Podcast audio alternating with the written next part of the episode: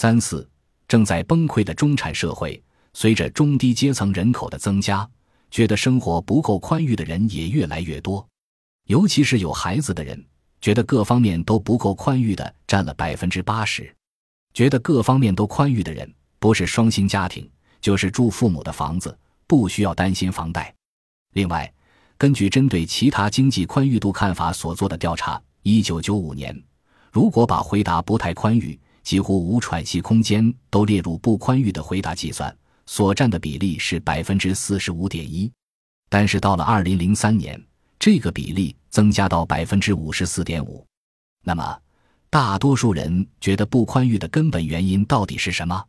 我认为这个原因就是大多数人用钱的方式仍然被中产阶级意识牵着走，而未思考应根据自己的收入改变生活形态，将钱花在了不必要的事物上。例如养儿育女的人，他们觉得各方面都不宽裕的最主要原因有房贷、车贷、孩子的补习费、教育费等，其中压力最大的是房贷。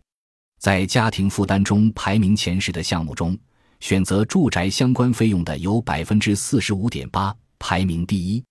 有房贷压力的人，可支配收入在二十世纪九十年代后半期达到一个峰值之后就开始减少，房贷偿还率，也就是房贷偿还金额占可支配收入的比率，也跟着持续增高，现在甚至已经超过了百分之二十。